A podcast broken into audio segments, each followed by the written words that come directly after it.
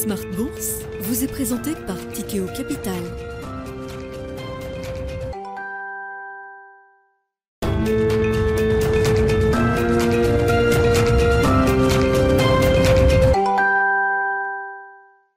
C'est reparti pour Smart Bourse, votre double dose quotidienne de marché en direct sur Bismart. Chaque jour à la mi-journée, 12h30, 13h. Et en fin d'après-midi, la grande édition pendant une heure à partir de 17h en direct, rediffusée à 20h sur Bismart TV.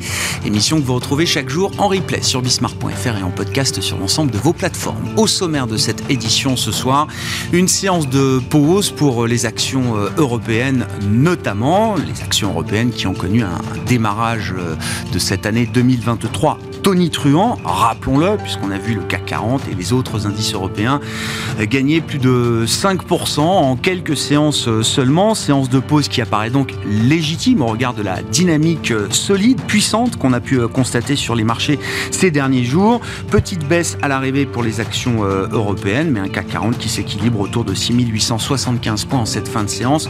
Vous aurez les infos clés, le détail de cette séance dans un instant avec Alix Nguyen. Pas de statistiques majeures aujourd'hui à l'agenda. En attendant jeudi, l'inflation américaine pour le mois de décembre, qui sera le point d'orgue statistique de cette, de cette euh, semaine sur les marchés. En revanche, un message de service qui a été largement relayé, le message de service de Goldman Sachs qui annule purement et simplement la récession qui était prévue en zone euro pour cette année 2023 avec un relèvement des prévisions euh, chez Goldman Sachs qui n'est pas passé inaperçu, évidemment au regard de, du poids que représente la banque d'affaires dans la psychologie de marché, dans la psychologie, chez la psychologie des, investisseurs.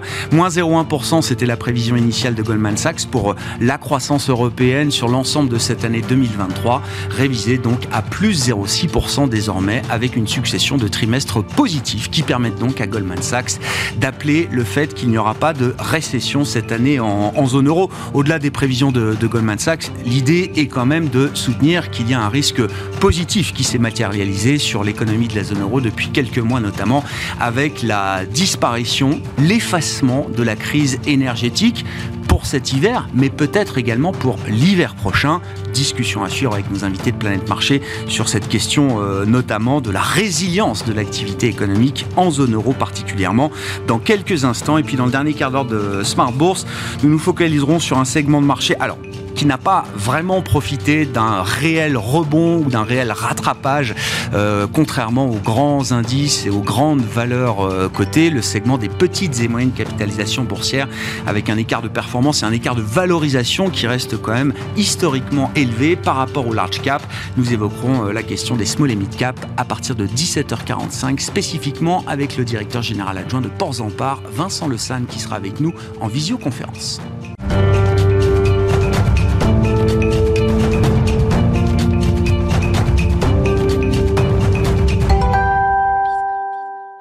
Mais d'abord, les éléments clés en cette fin de séance en Europe. Tendance, mon ami, chaque soir avec vous, Alix Nguyen. Après les euh, nouveaux sommets atteints hier par les indices européens et par le CAC 40 notamment, cette journée est une journée de petite baisse. Oui, et l'intervention de Jérôme Powell cet après-midi à l'occasion euh, du symposium annuel de la Banque de Suède n'a pas changé grand-chose à une ambiance déjà frileuse. Il n'a fait aucun commentaire sur l'inflation, la récession et la politique monétaire en cours. Euh, pour rappel, le discours de Jérôme Powell intervient après les commentaires de la présidente de la Fed de San Francisco, Marie Daly, et de son homologue de l'antenne d'Atlanta, Raphaël Bostic. Hier, les deux responsables ont estimé que la Fed devrait porter ses taux d'intérêt au-delà des 5% et les maintenir à ce niveau pendant encore un certain temps. À noter que dans deux jours seront publiés les chiffres de l'inflation de décembre aux États-Unis. Du côté de l'actualité des entreprises, on peut retenir cette euh, alliance entre Renault et Punch dans les moteurs diesel. Oui, Renault et le motoriste belgeo-italien annonce la signature d'un partenariat dans le développement de moteurs diesel pour les véhicules utilitaires légers. La production sera basée à l'usine Renault de Cléon en Normandie et devrait commencer d'ici deux ans. Ce partenariat pourrait également servir de base à une collaboration future dans les moteurs fonctionnant à l'hydrogène. Le titre Renault est en nette progression. Et puis, euh, toujours euh, en Europe, le titre Euronav connaît la plus forte baisse du jour parmi les grandes valeurs européennes. À Bruxelles, l'action du transporteur maritime de pétrole chutait de plus de 18% au cours de la séance, soit la plus forte baisse de ce mardi au sein du stock 600 des plus grandes valeurs européennes. La famille Savris, qui détient 25% du capital, s'oppose en effet à l'offre d'échange de titres proposée par Frontline.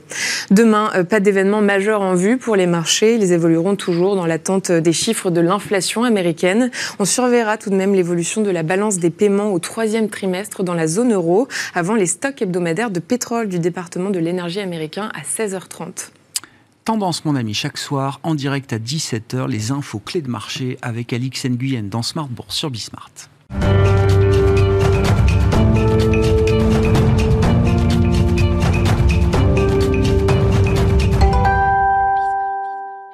Trois invités avec nous chaque soir pour décrypter les mouvements de la planète marché. Bertrand Puif est avec nous ce soir, gérant action internationale chez Fidelity. Bonsoir Bertrand. Bonsoir. Merci d'être là. Merci à Frédéric Rollin d'être avec nous également. Bonsoir Frédéric. Bonsoir. D'être conseiller en stratégie d'investissement chez Pictet Asset Management et Gustavo Orenstein avec nous également en plateau. Bonsoir Gustavo. Bonsoir. Ravi de vous retrouver. Vous êtes responsable de la recherche macroéconomique et de l'allocation d'actifs de Dorval Asset Management commence par le call du jour. Alors, je cite vos confrères de Goldman Sachs, et c'est vrai que le poids de Goldman Sachs dans la psychologie des marchés reste un poids euh, important. Goldman Sachs annule la récession, je le disais sous forme de boutade, mais c'est quand même la réalité, puisque les prévisions initiales de Goldman Sachs prévoyaient une contraction modeste de 0,1% pour le PIB de la zone euro euh, sur l'ensemble de l'année 2023. Désormais, cette prévision est revue en nette hausse à plus 0,6% sur l'ensemble de l'année, avec une succession de quatre trimestres positifs, et donc euh, pas de trimestre négatif, et encore moins deux trimestres consécutifs négatifs aurait pu euh, dessiner une récession euh, technique. Tout ça pour dire, euh, Gustavo, encore une fois, je suis frappé de là où on, là d'où on vient et là où on est aujourd'hui en termes de situation macroéconomique pour, pour l'Europe. Non seulement la crise énergétique n'a pas généré le chaos économique qu'on pouvait redouter légitimement il y a encore quelques mois pour cet hiver, mais peut-être même que l'hiver prochain est déjà en partie préservé grâce au niveau de stock qu'on a pu euh, continuer de faire augmenter à travers ce début d'hiver particulièrement doux, au point que, voilà, certaines banques en font le pari, il n'y aura même pas de récession modérée cette année en zone euro.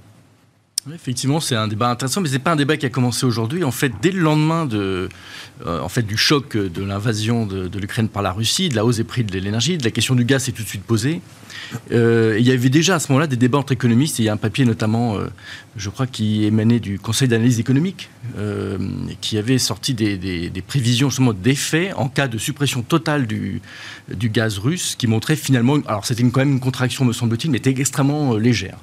il y avait beaucoup de débats parce que des, économistes allemands qui faisaient le même exercice ah mettaient un effondrement complètement du, PIB. Moins 5, moins 7. Hein. Je me souviens très bien de ce genre de scénario du pire en Allemagne qu'on avait en tête. La, la différence entre les deux, c'était pas qu'ils avaient prévu qu'il allait faire euh, beau temps, hein. c'est simplement l'élasticité de l'activité par rapport à la, fourniture de, gaz. Et simplement, euh, évidemment, si on fixe une élasticité de 1, je dis absolument n'importe quoi, bah forcément, euh, si vous faites 1, bah vous faites une baisse de 40% du gaz, bah ça fait 40% de baisse du PIB. évidemment, on sent bien que c'est complètement absurde. Il y a des effets de substitution, on peut trouver du gaz ailleurs, on peut produire de l'énergie avec autre chose que du gaz. Et c'est vraiment autour de cette capacité d'adaptation du système productif européen que je pense que c'est fait, euh, fait l'enjeu. Et justement, ce, papier du, CAE euh, mentionnait des effets beaucoup plus petits parce qu'il y avait des effets de substitution mmh. importants dans, l'économie. Bon, je pense simplement que la réalité, c'est que le papier du CAE a été beaucoup plus juste que celui des, économistes allemands. Et voilà, il y a une, une résilience forte, une capacité d'adaptation dans l'économie, surtout des économies riches euh, euh, et, voilà, et développé comme, comme en Europe, et ce qui a permis euh, finalement d'absorber ce choc. Ce qui ne veut pas dire que c'est que, facile, ce qui ne veut pas dire que l'Europe va bien. Je crois d'ailleurs que c'est pas non plus ce que dirait Goldman Sachs. C'est simplement que la pire des, le pire des scénarios n'étant pas là, eh bien forcément c'est positif. Cette histoire de dérivée seconde est très importante évidemment, et notamment sur les, sur les marchés financiers. C'est un point intéressant, mais si ce papier du Conseil d'analyse économique a vu juste, c'est pas parce qu'il avait prédit la douceur de la météo au cours de ce début d'hiver. Il y a ce facteur supplémentaire qui est un facteur chance, on peut le dire comme ça, ou malchance d'ailleurs, du point de vue du dérèglement climatique, euh, peut-être, je n'en sais rien, mais en tout cas, c'est un facteur positif de ce point de vue-là, mais c'est pas le seul facteur qui explique qu'on arrive à surmonter cette crise énergétique, que les entreprises et les industries arrivent à surmonter cette crise énergétique aujourd'hui, euh, Gustavo non, tout à fait. Il y a eu, plusieurs choses. Bon, l'adaptation, par exemple, les terminaux de, gaz liquide, là, qui ont, je me souviens au moment où tout ça, il n'y en, avait pas en Allemagne. Hein, et donc, au départ, euh, euh, les spécialistes disaient qu'il faudrait 3-4 ans pour en fabriquer un. Il semblerait qu'ils en, ils ont fait deux en l'espace de, quelques mois. Et donc, euh, on admirait les Chinois qui étaient capables de faire des hôpitaux en une semaine. On était capable de faire des terminaux LNG en quelques mois. donc ça, ça, peut aller beaucoup plus vite que ce qu'on ce qu'on imaginait. Ah. Et donc l'adaptation était beaucoup plus, plus rapide. Ceci étant, cet été, il y a quand même eu un rush énorme, vraiment une lutte énorme, et ça s'est vu sur les marchés, une lutte énorme pour importer le plus possible de, gaz euh, liquéfié sur les marchés internationaux, euh, ce qui explique la, forte hausse du, de cours de cette, cette matière première, et en même temps le fait qu'aujourd'hui, effectivement, les, les stocks sont pleins si le risque énergétique, qui était encore une fois il y a quelques mois le principal risque économique pour la zone euro, est un risque qui s'est considérablement atténué, comme tout le monde le constate aujourd'hui, euh, Gustavo, quel est alors le principal risque économique pour la zone euro en 2023 Parce que je ne veux évidemment pas laisser croire qu'on est parti sur un chemin facile pour autant.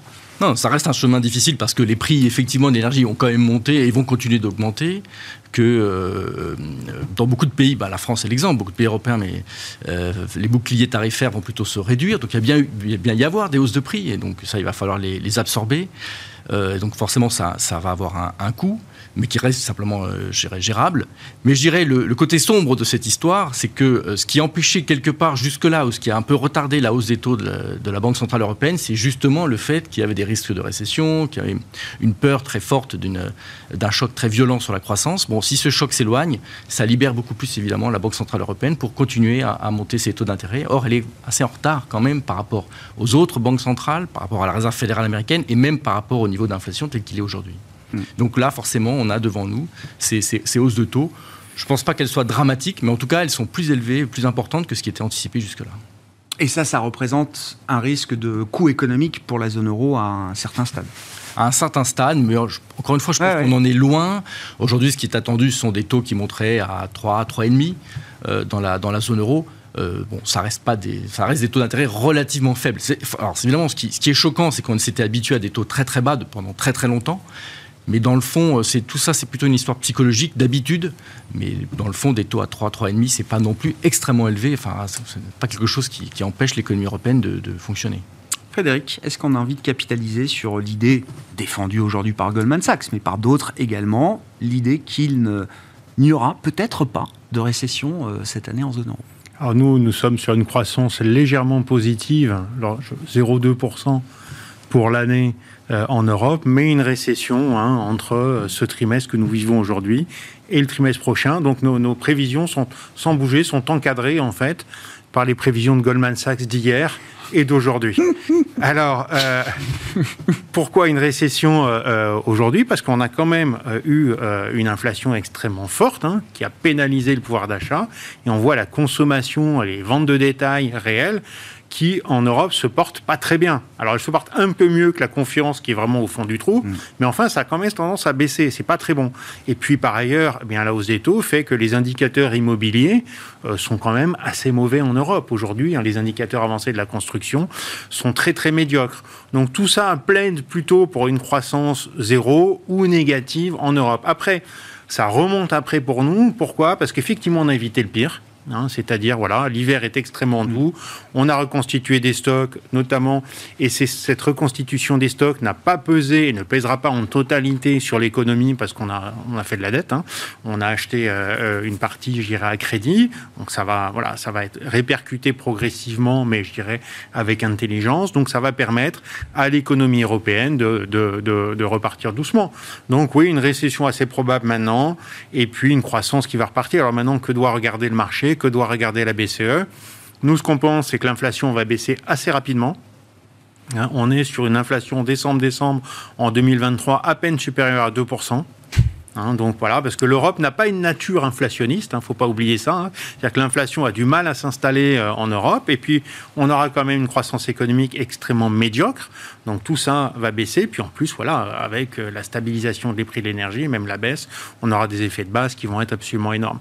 Donc la BCE, voilà, va. Est-ce que l'inflation baissera suffisamment vite pour euh, prévenir, comment dire, de nouvelles surprises au quiche du côté de la Banque centrale européenne? Partant du dernier discours du mois de décembre qui a déjà quand même choqué et recalé très nettement les, anticipations. Moi, je pense que la, la, communication des banques centrales est celle-là, c'est-à-dire qu'elles veulent donner confiance au marché. Euh, euh, que l'inflation va baisser, mais finalement, elle veut le faire probablement en montant le moins possible ses taux. Hein. donc, plus elle a l'air d'être en maîtrise de l'inflation en disant, comme la Fed, nous on va monter nos taux, on va les garder longtemps, haut, etc plus le marché et les économies vont avoir confiance que l'inflation va s'ancrer autour de 2%, et plus ça va le faire. Donc, euh, et, moins elle aura besoin de monter ses taux. Donc je pense qu'on est dans une communication aujourd'hui des banques centrales qui veulent bien montrer d'abord qu'elles qu'elles se rachètent un petit hmm. peu, elles sont un peu trompées, comme nous d'ailleurs, hein, sur, euh, sur la persistance de l'inflation qui a été un peu moins temporaire que, que ce qui a été anticipé. Donc ils doivent se racheter un petit peu et regagner un peu de confiance. Mais au fond, quand ils vont voir que l'inflation baisse drastiquement, qu'elle est vraiment sur une tendance mois après mois, chaque mois on baisse, et que l'économie est quand même un petit peu euh, flageolante, hein, parce que voilà, 0,2% de croissance en Europe, 0,5% euh, nous aux États-Unis, c'est quand même pas une zone de confort. Voilà, ils vont, ils vont euh, prendre voilà la, la, réalité et se dire bah voilà l'inflation baisse, c'est derrière nous. En revanche, la croissance commence à être fragile. Donc voilà, pour nous, la BCE ne devrait pas monter ses taux très très haut, peut-être un peu moins haut que ce qui est prévu aujourd'hui. Il y aura du quantitative easing parce qu'il faut bien... Tightening. Ah oui, euh, tightening, pardonnez-moi, parce qu'il faut bien quand même racheter. Je sais, ça marque. Hein. C'est là. Oui, je ne voudrais pas dire le contraire de ce que je pense. certains imaginent que le, ah QI sera relancé à un moment ou à un certain dit, stade. Si l'Italie hein, commence à, montrer un peu de fragilité, ce c'est pas possible.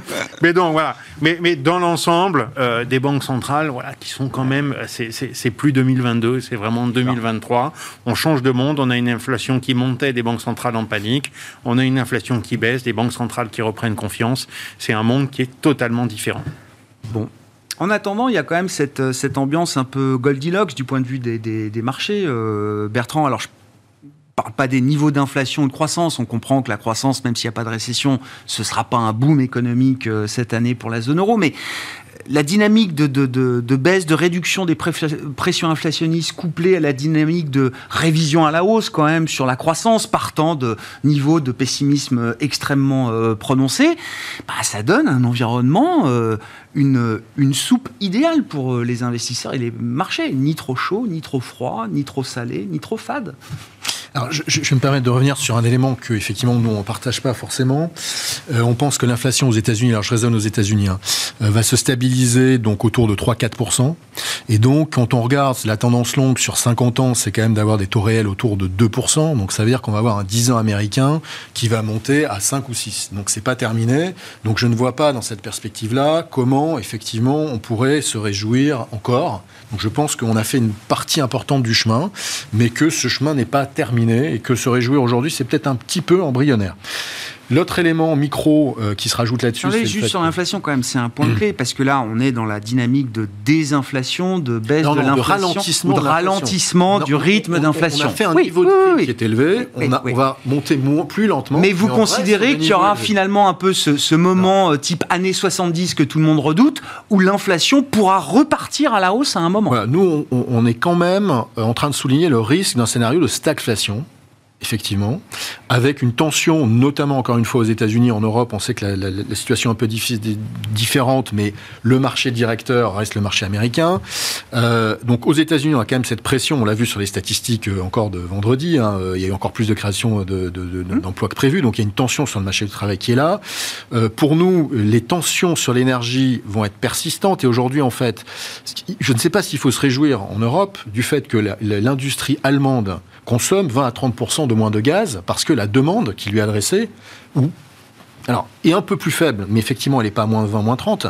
Mais ils satisfont cette demande, non pas avec leurs usines européennes, mais avec leurs usines américaines. Faut-il s'en réjouir? Je ne sais pas. Quand on, nous, on parle aux grands dirigeants des grandes sociétés industrielles allemandes, ils sont embarqués dans un investissement à 5 ans pour augmenter drastiquement leur capacité aux US, où ils considèrent que le prix de l'énergie non seulement sera faible, mais en plus sera peu volatile.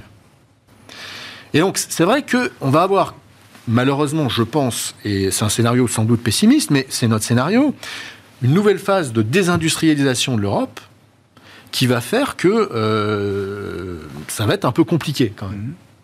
Bon. Oui, j'entends. C'est voilà. Euh, donc après, encore une fois, voilà, l'énergie pour nous, on n'est pas sorti de, du guet, puisque euh, effectivement, on a surstocké, donc tant mieux. Euh, encore une fois, c'est la demande de l'industrie allemande en particulier a été plus faible parce qu'ils produisent ailleurs. Maintenant, là aussi, on fait un effet de base.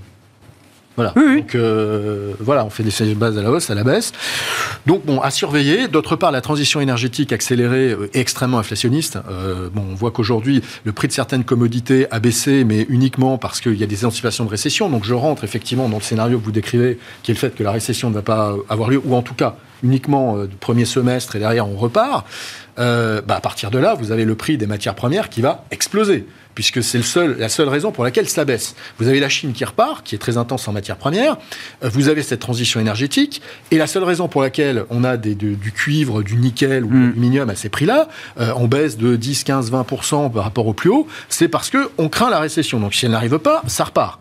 Donc si ça repart, c'est inflationniste voyez ce que je veux dire ah voilà, Donc bon, je suis désolé. Hein, non, non, bah, non mais vous êtes... du diable. Hein, mais, euh, euh, voilà. Donc effectivement, on dit qu'on n'est pas, on n'a pas forcément un scénario extrêmement pessimiste après par rapport au marché, puisque quand on regarde les, les multiples, euh, on a, alors pour le coup, on a une dispersion de multiples qui est extrêmement forte d'un point de vue géographique, puisque aux US, on est à 17 fois, ce qui est plutôt le haut de la fourchette historique. Donc attention aux US, tout le monde s'est repositionné aux US en mm. disant on est défensif, on achète du dollar, mm. des actions américaines, etc. Bon, peut-être que dans un environnement, encore une fois, si on le décrit un peu moins tendu, pas de récession, etc., euh, il y aura une réallocation vers des zones plus risquées. Et à côté de ça, on a, quand on regarde les chiffres, le, Royaume-Uni à 10 fois, hein, c'est largement en dessous du, du, range historique, hein, qui était plutôt à 12-14 fois. Le Japon aussi, hein, également à 12 fois, était monté jusqu'à 18 fois. Euh, et on a l'Europe, l'Europe qui est euh, à 12 fois. 12 fois, c'est un, un, bas, un plus bas, euh, effectivement, par rapport à 12, 14, 15 qu'on a eu. C'est pas non plus extrême comme le UK, encore une fois, le Japon, mais c'est faible. Donc on a ces zones-là qui sont intéressantes. Euh, mais les US, qui de notre point de vue, paraissent relativement chères. Donc là encore, il va y avoir une certaine euh, allocation sans doute, avec un retour vers des zones un peu plus risquées que, euh, que les États-Unis. Et vous imaginez que pour les investisseurs globaux, effectivement, aujourd'hui, sortir de la zone dollar, sortir des États-Unis, en partie euh, bien sûr, pour se redéployer sur d'autres zones d'investissement euh, géographiques, euh, l'Europe notamment. Oui, c'est un, moment propice aujourd'hui. Oui, et puis je n'ai pas cité non plus la Chine, hein, mais quand on voit la Chine, il y a eu déjà bon, il y a un rebalancement qui est, en cours, hein, qui a été assez violent sur quelques, quelques séances, mais on voit, on voit bien que même après ce, rebond, les valorisations des, des actions chinoises restent extrêmement basses, en particulier les actions domestiques chinoises sont extrêmement faibles en termes de multiples. On est à 6, 7 fois. C'est complètement dingue. Donc, euh, à partir de là, alors sans penser que la Chine va croître au taux de croissance qu'ils ont eu euh, de, des profits des 10 ou 15 dernières années, mais ça reste quand même extrêmement faible. Euh, et donc, il y a ces zones-là. Il faut comparer ça avec 17 fois aux US. Alors, OK, aux US, c'est effectivement flight to quality, donc on paye un peu la, la sécurité. Mais je pense qu'aujourd'hui, un peu l'élastique, il est tendu. Et on va sans doute aller chercher euh, un peu plus de, risques, notamment si on croit, ce qui n'est pas forcément encore une fois notre scénario, à une nouvelle phase de hausse du marché au-delà des 7% ou 6% euh, ce soir avec la correction du marché qu'on a eu depuis le début de l'année. je comprends. Non, mais ça veut dire que euh, euh, même euh, simplement quitter le scénario du pire pour une économie comme l'économie européenne, oui, ça, change la donne aussi pour des investisseurs globaux et internationaux, avec un renversement quand même qu'on peut imaginer des flux d'investissement qui pourraient revenir en partie quand même sur l'Europe. Qui pourraient revenir sur l'Europe. En plus, l'Europe est une zone qui est value. Euh, on sait que la value, encore une fois, même si les taux, imaginons, ce n'est pas notre scénario, puisqu'on pense que les taux, vous l'avez compris, vont continuer à monter, mais euh, les taux longs, euh, mais même si les taux longs s'arrêtaient et se stabilisaient aux US, imaginons à 4%, ce serait quand même encore, il y aurait, il y aurait suffisamment, de notre point de vue, de fuel pour continuer à ce rebalancement de euh, vers la value. Mmh. Je rappellerai que la value, euh, jusque, enfin quand on regarde sur les longues périodes, que j'ai amené le graphique, parce que c'est quand même édifiant, ça surperforme. Donc il y a eu effectivement une phase. Euh, le problème, c'est les 10 ans. Voilà, c'est ça. Le problème, c'est les 10 ans 2008-2020. Exactement, où on a eu un effondrement total. Mais en 2008, depuis 75, donc 75-2008, avec une base 100 en 75, la value était à 180. 180. 80% de surperformance par rapport à la croissance. Et ensuite, effectivement, euh, à l'issue de 2021, on était tombé à 70, 180, 70. Et là, on est remonté à 90. Donc voilà, chacun après regarde un peu, croit au retour à la moyenne ou pas, euh, en fonction de l'environnement euh, et, des attentes en termes d'inflation et de taux long. Voilà, nous on pense que ce rebalancement, on a fait la première étape et il y a sans mmh. doute une deuxième jambe euh, qui peut être encore plus violente que la première, hein, parce que la repondération des portefeuilles, elle a été quand même à la marge vers la value, largement à la marge, hein. notamment parce que les financières, les gens craignaient en se disant, oh là là, si on va en une récession, ah on ben va avoir les créances douteuses qui vont exploser, donc on joue pas les financières pour cette raison-là. Mais encore une fois, si on est dans ce scénario Goldilocks, hein, c'est super. Euh, à partir de là, euh, il faut acheter des banques, mais euh, like crazy, comme on dit. Hein. Donc. Bon, sur le plan des marchés, de la dynamique de marché, alors le début d'année est assez spectaculaire, effectivement, euh, Gustavo, mais moi je le vois comme une poursuite ou en tout cas une réactivation de ce qu'on a déjà observé en fin d'année dernière. Le mois d'octobre a été un mois de redémarrage pour les actions européennes, le mois de novembre, le mois du redémarrage des actions chinoises. Ces deux grands marchés laissant sur place les marchés euh, américains, ce qu'on continue d'observer euh, sur le début de cette année 2023. Oui, il ne faut, pas oublier que si, dans la longue durée, forcément, ce qui fait les marchés, c'est bien les résultats des entreprises, les mouvements de court terme, c'est la prime de risque. Les mouvements les plus importants, les plus rapides, c'est la prime de risque. Et ce qu'on observe en Europe, c'est ce, mouvement de, baisse de la prime de risque. On a été vraiment très très très loin dans le, dans le, scénario noir. Euh, on se rappelle hein, que l'IFO, à un moment, peut-être en, octobre ou novembre, était arrivé à son, a même passé en dessous de son niveau de 2008, eh une énorme crise financière où, donc c'est vraiment un niveau de, terreur complet. Et donc simplement, c'est pas que c'est extraordinaire, mais si ça va moins mal, eh bien, euh, la, décompression de la prime de risque, ça a un effet très, très fort et c'est exactement ce qu'on observe. Et d'ailleurs, les banques aussi sont dans ce même type de mouvement. Si on veut jouer la prime de risque européenne, bah, les banques, c'est typiquement un endroit qui va, qui va en bénéficier. Euh, et c'est pour cette même raison de décompression des primes de risque qu'on a l'impression que les taux allemands, notamment, sont beaucoup trop, beaucoup trop chers, enfin trop bas, et que donc ils vont avoir plutôt tendance à, remonter. C'est le même mouvement, c'est une décompression de la prime de risque. On n'a pas encore finalement vu tellement que ça dans l'euro, c'est plutôt le dollar qui a baissé en règle générale, mais on pourrait avoir, si ça continue comme ça, si ça se confirme, effectivement l'euro qui monterait versus d'autres devises. On va voir versus le franc suisse, peut-être, ou d'autres. Euh, euh, donc, euh, donc, cette dynamique-là, c'est vraiment une dynamique de, la prime de risque. C'est intéressant parce qu'aux États-Unis, la question est un peu différente. Il y a, une, il y a pas mal d'hétérogénéité sur les, sur les marchés. Donc là, aux États-Unis, c'est une histoire plutôt de pivot. C'est effectivement l'histoire de la réserve fédérale. On a très très peur, on a eu très très peur l'année dernière d'une Fed qui, irait tout casser. Bon, est-ce, qu'on a, est-ce que la Fed va tout casser avec une inflation à 3,5, mettons? Je, je souscris, hein, l'inflation va, mettons, se stabiliser à 3, 3,5. Bon. Est-ce qu'à 3,5, la Fed a un mandat hmm. pour créer une énorme récession? Non. Oui, à 20, Volcker avait peut-être le mandat. À 3,5, hmm. c'est pas évident de dire euh, je vais tout casser. Oui, je vais aller à 5, 5,5, je ne vais pas me battre euh, avec Jamie Dimon, peut-être. Hmm. Mais on va pas à 7. Enfin, je, vois pas le. Ça n'a pas de sens quand on a une inflation qui est déjà à, 3, 3,5, même 4. Donc, euh, Quand on aura ramené de 9 à 3 l'inflation, vous dites le coût, le coût de ramener l'inflation à 2 quand elle est déjà revenue à 3, vous dites bah, c'est un coût bah, qui sera vraiment à discuter. Bah, il y a une énorme récession. Enfin, non, non, mais 4 points, tout ça pour faire baisser de, de, à 2, de 3,5 à 2. Franchement, je trouve que ça va être extrêmement euh, délicat à, expliquer. À, bon. Donc, alors, je dis pas que la Fed va changer. Alors, certains économistes, d'ailleurs, suggèrent que la Fed change simplement de dire bon, bah, dorénavant, on va viser 3, puis c'est réglé. Mais il n'a même pas besoin de faire ça. Je pense que la Fed peut juste ne rien dire du tout et continuer comme ça en disant bah, on continue, on regarde, on, mais sans, euh, sans, sans euh, justifier quoi que ce soit. Ça reste plus ou moins dans ces, dans ces eaux-là. Naturellement, l'inflation a eu tendance plutôt à, baisser. On ne peut pas dire non plus que les anticipations d'inflation euh, aient beaucoup explosé. Hein. Sur les marchés, c'est clair que non. Mm. ce qui pose d'ailleurs des questions de valorisation des obligations, mais ça a été mentionné, je suis complètement d'accord. Les obligations aujourd'hui, le marché obligataire anticipe déjà tout ça, donc il n'y a pas grand-chose forcément à gagner. Le seul intérêt du marché obligataire, c'est s'il y a effectivement une récession très forte, même pas une petite, hein, une forte, vraiment, ou, ou crise financière, ou n'importe quoi. Ou, Là, ok, on achète des, taux, euh, notamment des taux américains. Mais sinon, pas, pas énorme valeur là-dedans, surtout que le monétaire paye, paye déjà beaucoup, donc c'est pas la peine de, de s'énerver, je pense, aux États-Unis.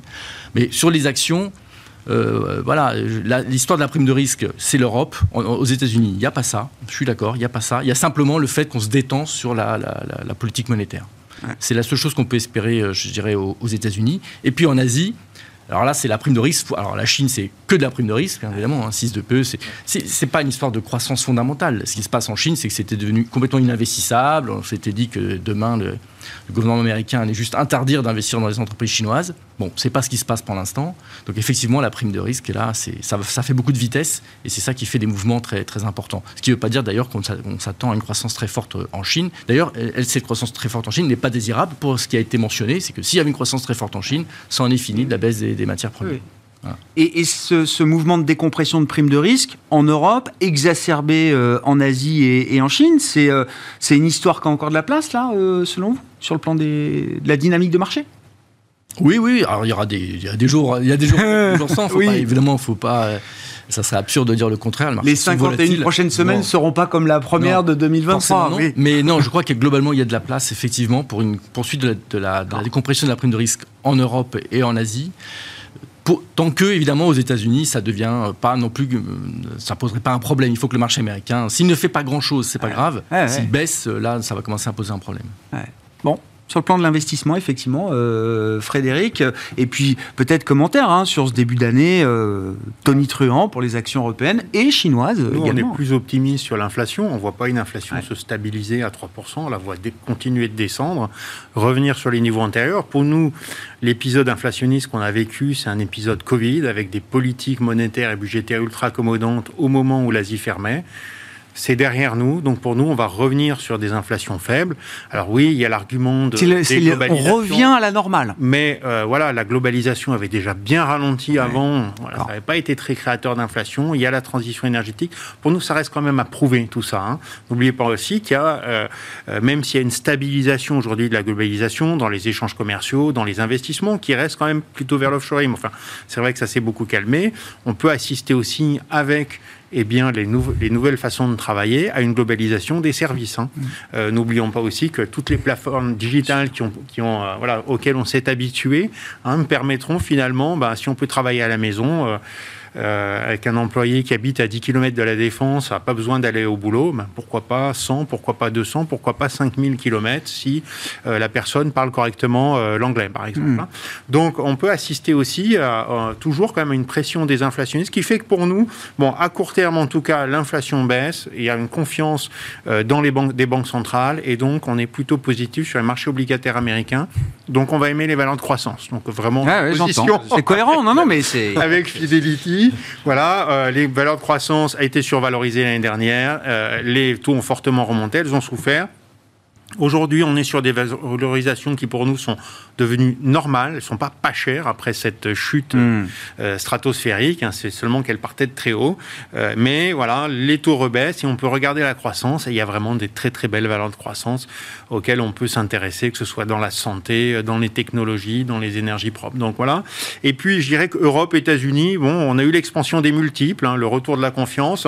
Maintenant, on va voir euh, les bénéfices. Et dans une période de croissance où en Europe, on part d'une une croissance supérieure à 3% probablement en 2022 pour avoisiner les 0, allez, même 0,6%, je vous l'accorde, euh, euh, en 2023, c'est une chute des bénéfices. Et donc ça, pour nous, c'est pas encore pris en compte par le marché. Donc nous, on va plutôt se tourner euh, vers les actions chinoises sur lesquelles on est positif à 5 ans, positif à 1 an, positif à 3 mois. la Chine est en train de réouvrir. Alors évidemment, l'épidémie en train de se propager euh, à grande vitesse. Mhm. Mais même si c'est un coût humain, euh, évidemment, euh, à, déplorer, hein, population plutôt âgée, peu et mal vaccinée, un système de santé, des hôpitaux qui ont beaucoup progressé ces dix dernières années ou 15 dernières années, mais enfin, on n'est pas au niveau là de l'Europe et des États-Unis, donc ça va avoir un coût humain important.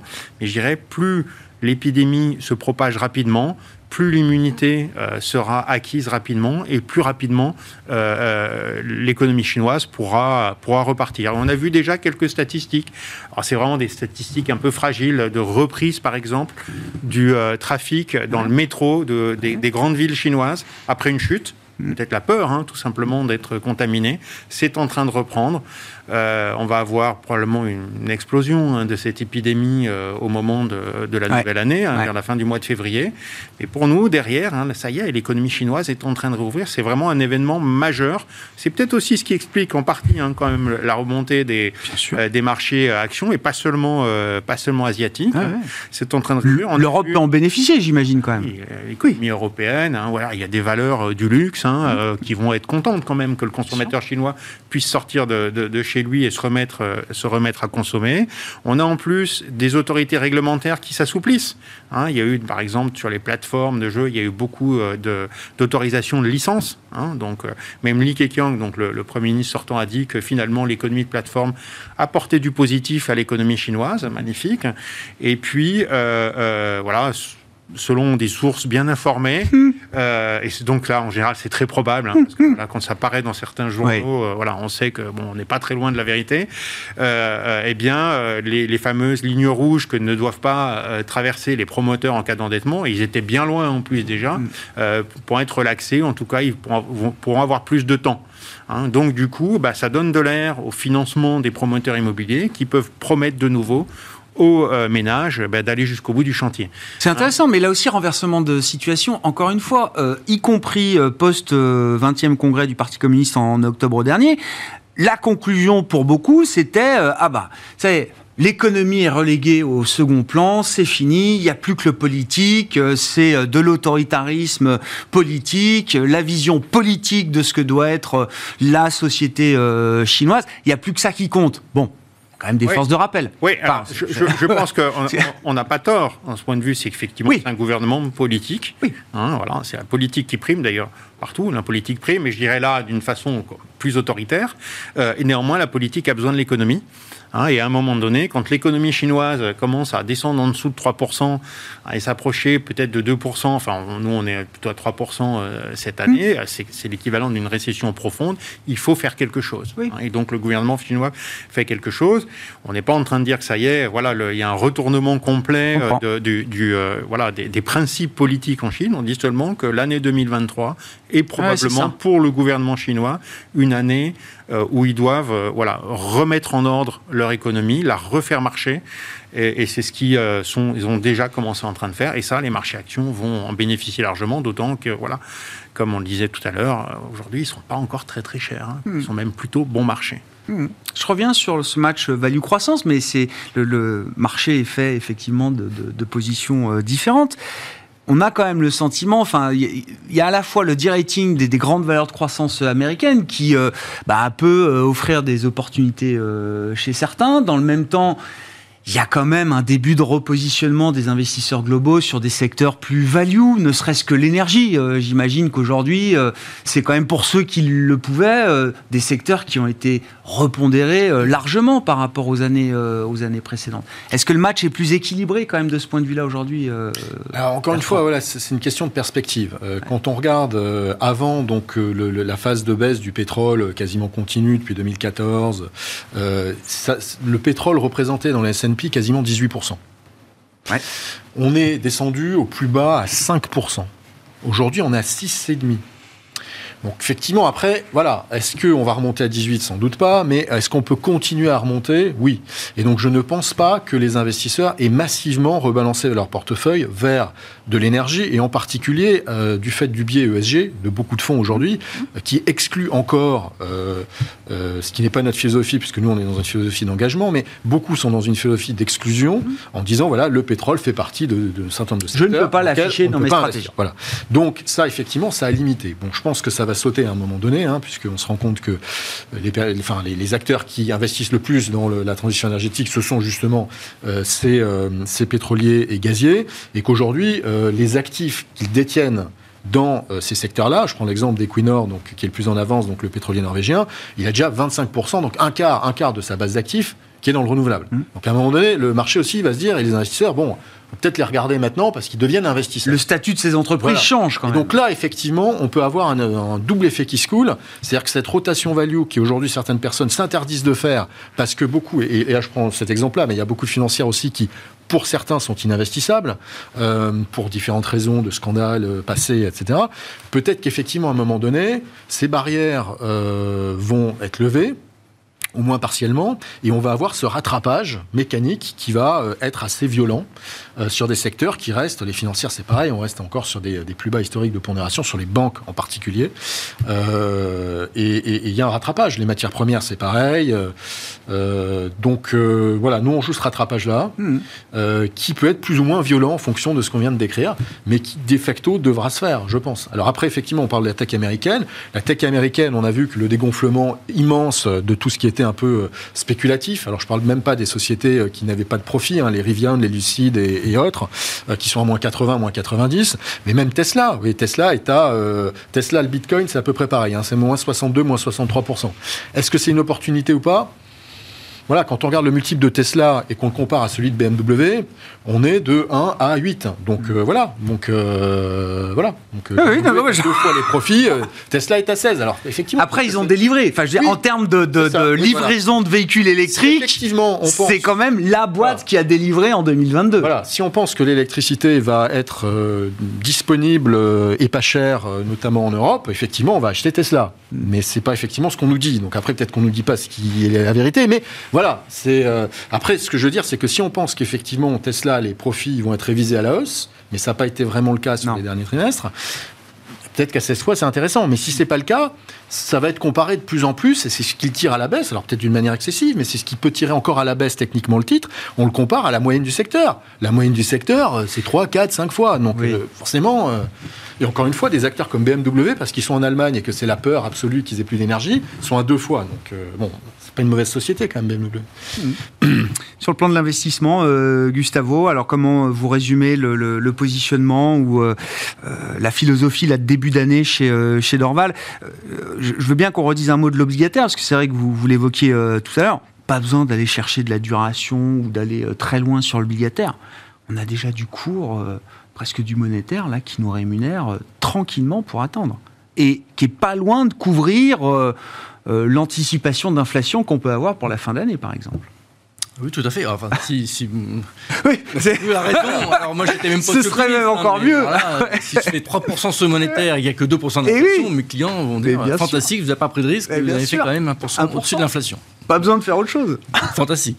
Euh, alors on fait quand même autre chose. Hein. Mais, ce qui est vrai, c'est que c'est vrai, c'est que le, on ne réalise pas encore parce qu'on s'est habitué. Encore une fois, le, cerveau s'habitue à, à, ce qu'on a observé dans le passé. Mais enfin, le fait que dorénavant, euh, et ça sera encore plus vrai dans les prochains mois, le monétaire, même en, zone euro, va, va, quand même payer des, des, rendements tout à fait euh, honorables, autour des, 3% assez rapidement, selon nous. ça change complètement la donne, une construction de portefeuille. Mm. Surtout dans les fonds les plus patrimoniaux, comme ceux que, que je, peux, je peux gérer chez Dorval Asset Management. Donc là, tout d'un coup, effectivement, ça change la donne. On a des, poches très importantes euh, en, monétaire que voilà, on roll régulièrement. Et acheter des, des taux longs, non, je vois pas très bien l'intérêt d'acheter des taux longs dans ce, cet environnement, sauf si on s'attend à un crash vraiment de l'économie, ce qui est possible, mais c'est pas notre scénario. Et en attendant, je vois pas vraiment l'intérêt de, prendre ce risque. Euh, donc euh, sur du monétaire. Et si j'étais américain, ça sera encore plus, évidemment, encore plus facile. Hein. Ah, ouais, ah oui, on a. Euh, c'est quoi 4,75 un an, le, le un, an, novembre 2023, c'est 4,75 pour un investisseur en dollars. Bah oui, évidemment. facile. Alors on peut pas le faire en Europe parce qu'on parfois on m'a dit, bah, M. Einstein a acheté des t américains. Je dis oui, mais ça vient avec le dollar, ça. Bah, couvrez-le. Oui, alors si je couvre le dollar, il vous reste pas grand chose. Il vous reste grosso modo les taux européens. Oui, c'est ça. On peut le faire en Europe. Il y a parité taux d'intérêt quand même, une certaine logique. Donc euh, il n'y a pas, non. On ne peut pas gagner grand-chose là-dessus. Donc, mais déjà, sur les taux européens, c'est tout à fait raisonnable. Et puis, à côté de ça, on préfère encore faire des, faire des actions effectivement internationales, jouer la diversification internationale le, plus possible. Alors, on ne se pose pas vraiment la question croissance-value chez nous, en tout cas pas de cette manière-là. Euh, nous, avons un univers qui, équipondéré, ce qui fait que naturellement, bah, on est plutôt sous-pondéré en valeurs de croissance qui sont des méga caps américaines. Et on en a, enfin, j'ai autant d'Apple ah que de BNP. Quoi. Donc, euh, vous voyez, ça fait un mélange, voilà. Mais on ne se, pose pas forcément la question est-ce que je veux plus ça que ça? C'est juste équipe pondérée et donc euh, un univers beaucoup plus euh, large et diversifié euh, d'action internationale. Hmm. Donc monétaire, action internationale, et on commence l'année bien investie. Même si notre idée c'est que si, c'est une bonne année, c'est une bonne année plutôt au début de l'année, parce qu'en fait, on en a discuté tout à l'heure, c'est aussi intéressant à avoir en tête, c'est que le scénario négatif c'est pas la récession. La récession, il y a un côté assez positif en réalité, parce que la récession, c'est on redémarre, ça repart, et hop, on a de la visibilité devant nous. Et ça aide la désinflation. Et ça aide la désinflation, là, définitivement, 2%. C'était une pièce maîtresse du plan, de la stratégie des inflationnistes. C'est une vraie stagflation aux États-Unis. Et la raison pour laquelle on ne croit pas à ça, c'est qu'on ne croit pas à ce fonctionnement des entreprises américaines. Si les entreprises américaines sentent que vraiment le ralenti, enfin, la demande n'est plus là, elles licencieront. vont licencier massivement. Et là, les prix s'effondrent, direct les salaires, c'est fini tout ça, c'est fini tout ça. Vous dites l'idée stagflationniste peut pas être une idée finalement euh, éternelle euh, entre guillemets. Pas aux États-Unis. Enfin pas aux, États-Unis. Alors des années, des années 70, je dis pas, avec des indexations et tout ce que vous voulez, et la Great Society. Mais on n'y est pas du tout. C'est pas du tout les États-Unis que j'observe. Ce que j'observe, c'est au moindre frémissement, ça va licencier. Bah, la tech, c'est déjà l'exemple, ça licencie déjà. Et vous voyez, c'est elles vont vite retrouver ce genre de réflexe, vous pensez Ah, mieux semble. Donc, euh, ouais, j'ai d'autres Ce qui fait que de tous les scénarios, la stagflation, ça ne nous semble pas le plus probable. Par contre, juste pour terminer, la résilience, le fait que l'économie réaccélère à un moment, ça, c'est possible. Mm. Surtout si la désinflation est rapide, la, croissance va réaccélérer. Et là, que fait la Fed Que font les taux? En tout cas, pour l'instant, la situation fondamentale du marché du travail, c'est qu'il n'y a pas assez d'offres pour satisfaire la demande de travail, euh, à commencer sur ce marché euh, américain. Merci beaucoup, messieurs. Merci d'avoir été les invités de Planète Marché ce soir. Frédéric Rollin, Pictet Asset Management, Gustave Orenstein, Dorval Asset Management et Bertrand Puif, Fidelity étaient nos invités en plateau.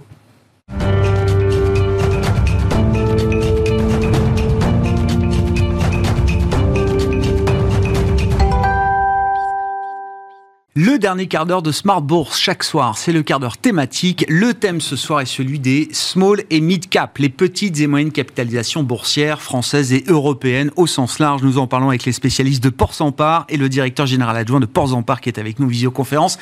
Vincent Le San, bonsoir Vincent. Merci beaucoup d'être euh, d'être avec nous. Euh, ravi de vous retrouver pour évoquer ce, ce segment de marché. Alors toujours aussi passionnant euh, à suivre. Je voulais qu'on dresse quand même un petit état des lieux de fin d'année 2022, début d'année 2023 pour cette euh, catégorie des, small cap et des small cap françaises ou européennes. Je crois que la, big picture est à peu près la même.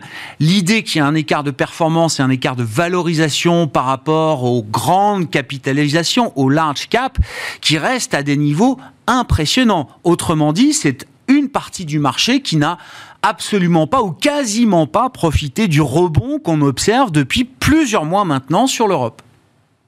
Oui, alors effectivement, alors bon, ce qui a changé par rapport au 31 décembre, c'est que euh, c'est ce qui fait le piquant euh, de ce début d'année, c'est que euh, comme chaque année, au 1er janvier, bah, tous les compteurs sont remis à zéro. on sait que psychologiquement, les, les investisseurs sont à la recherche de nouvelles idées, là où sur les derniers mois d'une année traditionnelle, elles ont tendance un peu à figer leur position. Donc en ça, c'est c'est une semaine et c'est des premières semaines d'année qui sont toujours assez intéressantes à, à travailler sur les marchés. Alors en plus, on a eu un, un bon début d'année, euh, euh, certes toujours un peu moins bien que, le CAC 40, euh, puisque le CAC Mid and Small progresse de, 5% depuis le début de l'année. alors effectivement, on a, on a toujours en fait, comme vous l'indiquiez, ce décalage qu'on a enregistré sur 2022, hein, de assez assez important entre d'une part un CAC 40 qui bah, qui résiste par rapport à un CAC Mid and Small qui a, qui a reculé l'année dernière de 14%. C'était encore plus important sur la partie des small cap hein, qui était en retrait de 20%. Donc euh, on a effectivement, comme vous le dites, un, décalage euh, de fondamentaux. Hein. On a on a des euh, on a des multiples de, de marchés sur ce compartiment des valeurs moyennes qui aujourd'hui se traitent à des niveaux très bas. C'est une décote de 15% par rapport aux, grandes valeurs. Et puis c'est même si on regarde le, multiple moyen long terme en fait hein, sur ces valeurs moyennes qui tournent autour de 15, 15 fois les bénéfices de l'année en cours. Là, on est à des niveaux de, de décote de, l'ordre de 30%. Donc effectivement, une situation qui d'un point de vue fondamental est plutôt plutôt attractive. Le marché ne se paye pas cher. Alors après, euh, les, raisons, en fait, on les, on les connaît. Hein. On sait que euh, la remontée des taux n'a pas été favorable aux valeurs moyennes. Hein. On sait que euh, l'impact des taux longs, notamment impacte la tech, qui est, assez présent sur les mid and small. Les mid and small n'ont pas la pondération aussi importante que le, CAC 40 sur, le, sur les valeurs liées à l'énergie, n'ont pas la pondération également sur la remontée des taux sur les valeurs financières. Donc voilà, il y, a des, il, y a, des raisons assez objectives de, de, de ce décalage. Et puis peut-être également, euh, ce qui nous manque hein, en premier lieu, c'est, probablement le retour de la collecte, puisque mm. euh, l'année 2022 a, enfin voilà, pas, pas été bonne sur ce sur ce volet-là. Donc on est toujours en attente du retour de la collecte côté investisseur mais il n'y a pas de, de, remise en cause ou d'interrogation structurelle sur la thèse d'investissement historique euh, des, des, small et mid cap. Euh, Vincent, l'idée notamment que ces entreprises de petite taille ou de taille intermédiaire sont souvent des euh, pure players dans un domaine d'activité, sont génératrices d'innovation, de rupture, avec une croissance opérationnelle qui est structurellement plus élevée que celle des, des grandes capitalisations toutes ces idées-là qui ont été la force de la thèse des, des small et mid cap euh, sur le cycle précédent, ces idées-là sont toujours là euh, et, et, toujours valables, j'entends euh, Vincent. Elles sont toujours là en fait quand on regarde les attentes des, des, investisseurs qui, au travers du consensus sur sur le bénéfice net par action, que ce soit sur les grandes valeurs ou sur les valeurs moyennes, sur 2022 ou sur 2023, on a toujours en fait des attentes de croissance sur cet univers mid and small en 2023, croissance à deux chiffres, supérieure en fait à l'univers euh, des grandes valeurs. Donc cette thèse-là, elle est, totalement euh, là. Alors bien évidemment, on est toujours, on, va toujours être scruté les publications et les prochaines publications qui vont avoir lieu à partir de, février pour le gros en fait des, entreprises qui clôturent au 31-12. ça va être regardé à l'occasion de la publication des chiffres d'affaires annuels. Est-ce qu'il y a une remise en cause? Mais, mais jusqu'à présent, l'ensemble des publications, même si elles ont été revues en baisse au cours de 2022, elles restent solides. Et 2023, comme je vous le disais, c'est une attente d'une croissance à deux chiffres, ce qui nous amène en fait à des multiples euh, en moyenne de 11 fois euh, sur ce, sur ce segment. Donc pas de remise en cause sur ce volet-là, mais toujours effectivement vigilant sur euh, est-ce que l'inflation va venir amputer la demande, est-ce que l'inflation va impacter la structure des coûts? ça, c'est bien évidemment, les investisseurs sont toujours vigilants sur ça. Qu'est-ce qui manque comme type d'élément ou même de déclencheur, j'ai envie de dire, pour euh, ramener une collecte positive sur cette classe d'actifs, euh, Vincent? Alors déjà, en fait, effectivement, je pense que redonner, euh, enfin, c'est vrai que le cadre, il reste quand même assez stressant, en fait, d'une manière générale.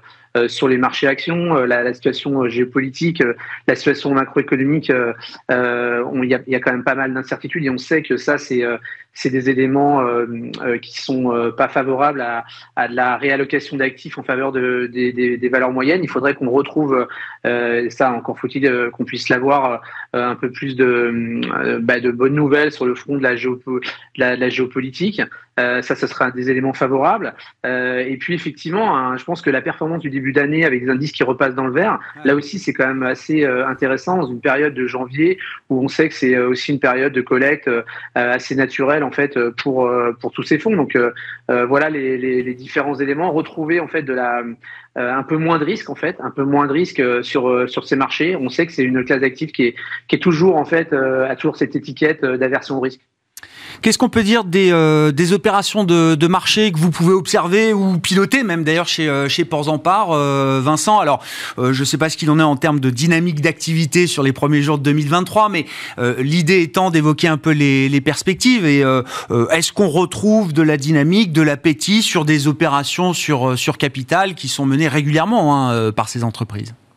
Oui, alors effectivement, euh, le, seul, là aussi, je, vais mettre en relation avec. Euh, on sait très bien que côté investisseur, euh, la collecte en fait drive aussi la dynamique de ces marchés d'opérations primaires ou de reclassement. cela étant, ce qu'on peut observer en fait, c'est que côté entreprise, il y a toujours en fait énormément d'appétit en fait pour rejoindre la bourse. Hein. Nous, on a des, des, niveaux de, on a d'ores et déjà trois mandats en fait qu'on travaille pour le premier semestre de l'année en cours c'est peu ou prou. En fait, c'est des niveaux à pareille époque euh, euh, qui sont plutôt élevés en fait euh, quand on compare à ce qu'on a pu avoir dans le passé à, pareille époque.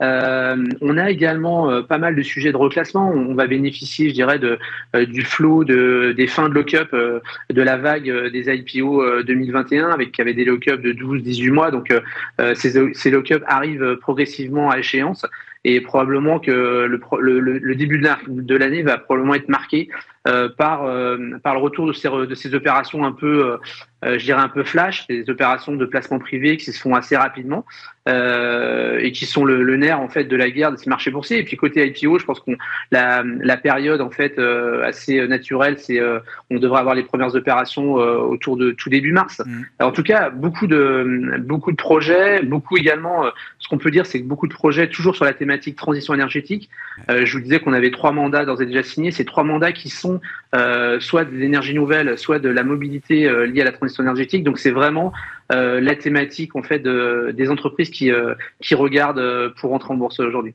Qu'est-ce que ces entreprises ont, appris d'ailleurs euh, du, du, cycle de quelques années qu'on a pu voir sur cette thématique des énergies euh, renouvelables, des énergies euh, nouvelles? Il y a eu ce phénomène de bulle verte, fortement corrigé évidemment avec le, le choc de taux et le choc de taux réel. Est-ce que ce sont des leçons effectivement intéressantes? Parce qu'on comprend bien que cette thématique, elle va être pourvoyeuse de nouvelles sociétés et de nouvelles sociétés cotées en bourse demain, on l'espère bien sûr. Oui, parce qu'il y a beaucoup en fait, euh, euh, la période que l'on vit en fait, elle, euh, elle, elle ouvre énormément d'opportunités à de nouveaux acteurs.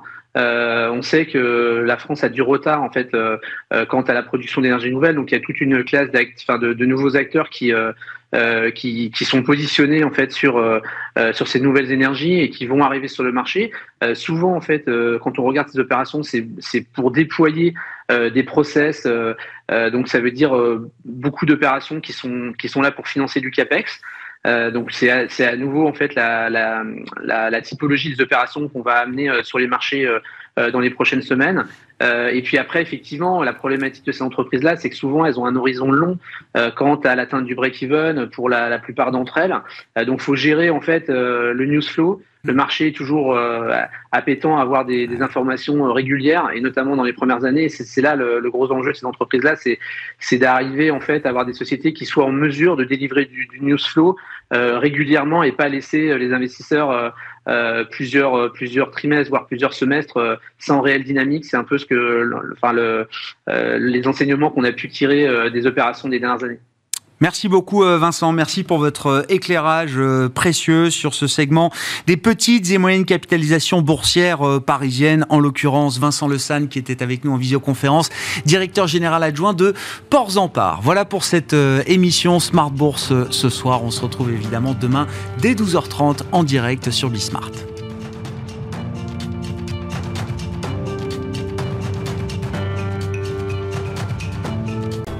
Smart Bourse vous a été présenté par Tikeo Capital.